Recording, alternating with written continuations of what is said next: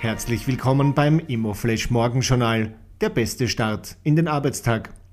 Die heutige Ausgabe widmet Ihnen Building Times, das Magazin für integrierte Planung, Gebäudetechnik und nachhaltiges Bauen. Heute ist Dienstag, der 18. Jänner und das sind die Schlagzeilen. Weg frei für Atrium Delisting.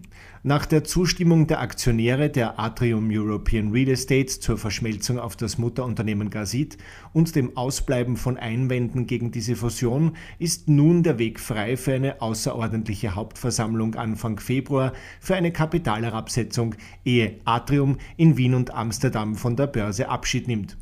Neue Strategie für Strabag Real Estate. Die Strabag Real Estate verfolgt zukünftig ein neues Strategieprogramm.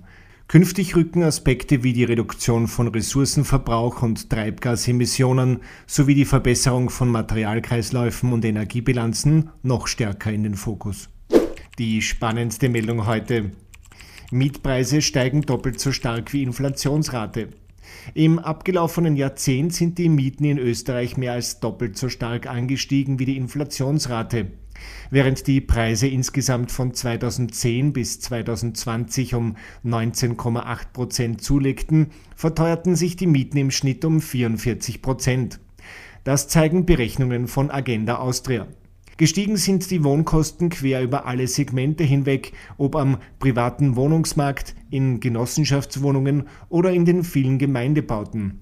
Sinken würden die Wohnkosten erst, wenn das Angebot schneller wachse als die Nachfrage und sich die Geldpolitik normalisiere, erklärte Agenda Austria-Ökonom Hanno Lorenz.